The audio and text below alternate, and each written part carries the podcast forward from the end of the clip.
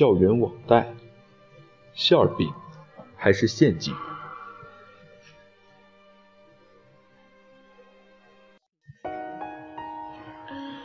各位听众朋友们，你们好，这里是 FM 幺九四幺八三零，汉江师范学院数学与财经系学生会，我是你们的朋友莫书义。各位朋友们都已经是大学生了，也开始了美好而充实的大学生活。不知道在你们的生活中有没有遇到过或者听说过？校园网贷，近年来围绕校园网贷的风波不断，大学生进行网贷，贷款数十万甚至上百万元，被逼走投无路而选择结束年轻生命的人也并不在少数。其实，如果本着良好的初衷出发，校园网贷理应是帮助学生解决实际困难，而并非只是制造麻烦。可惜，大部分的机构。只不过是为了敛财罢了。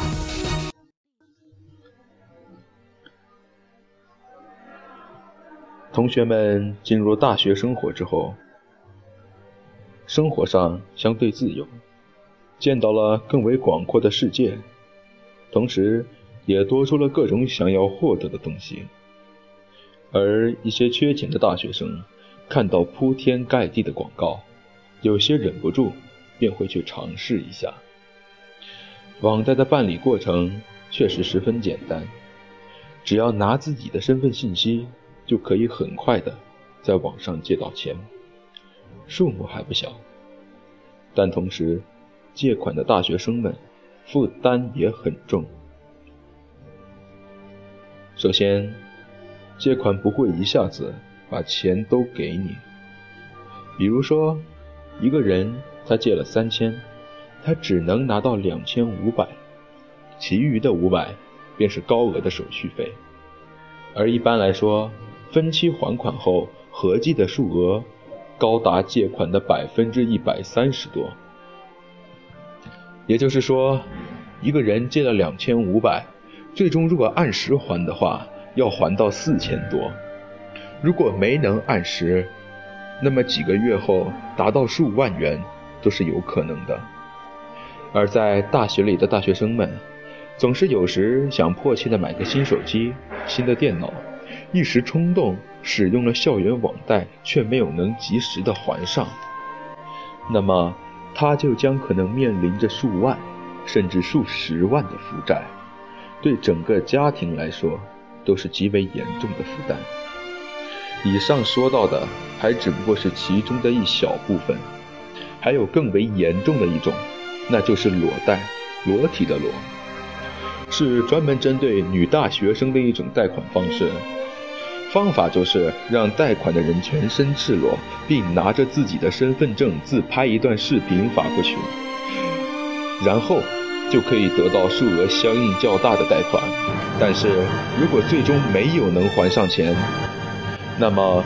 这些视频文件就是逼迫还钱的手段之一，并且没人能保证他们会拿着这些视频做出什么其他的事情来。我就曾见过有这样的视频流出，对进行裸贷的人的名声产生很不好的影响。现如今，上网一搜校园贷款，能搜到一连串的贷款软件，同时也能搜到无数。因校园贷款引发的令人悲痛的事件，大二的学生郑旭就是其中的一个牺牲品。初入大学的他，原本是活泼开朗的男生，还是他们班的班长，有领导的才能，参加演讲比赛，策划学校的各种晚会主持，也是班上第一个靠自己打工买了电脑的人，也决心要自考本科。但是，美好的生活在他接触校园网贷之后，就彻底的离他而去了。喜好足球的他迷上了赌球，可是身上的钱又不多。郑旭想起了在学校看到的网贷广告，抱着试试看的想法，他一次就毫不费力的贷到了一万多。贷到的钱当然是输光了。接下来就是贷款，输掉，再贷，又输掉。钱得到的很轻松，失去的也很迅速。这样的环境让郑旭觉得钱已经变成了数字，麻木的缺钱就贷款，缺钱就贷款。虽然说父母和亲人都有曾劝过他，可当他回过神来的时候，欠下的数目已有百万。他打工一个月只能挣两千多，连利息都不够付的。下课的时候，同学们都去食堂吃饭，他坐在教室里，不敢去，因为他没有钱。他甚至还想到过卖肾。在他生命的最后八天里，他辗转了数个省份，在青岛的一座楼上一跃而下，身上只有三十八块五。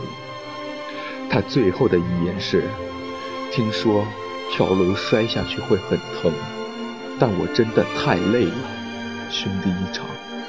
真的很感谢大家以前的照顾，我郑旭对不起大家，我跳了，别给我收尸。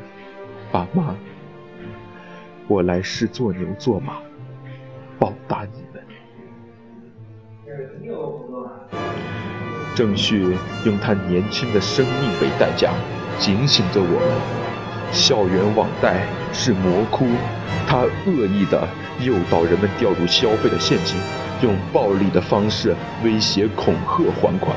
他们的态度就是：你想死，我送你们一程，反正最后由父母买单。校园网贷的管理已经是失控失序的状态，各位同学们一定要记住。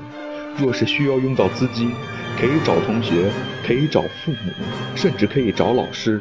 千万千万不要使用校园网贷，它不是馅饼，是陷阱啊！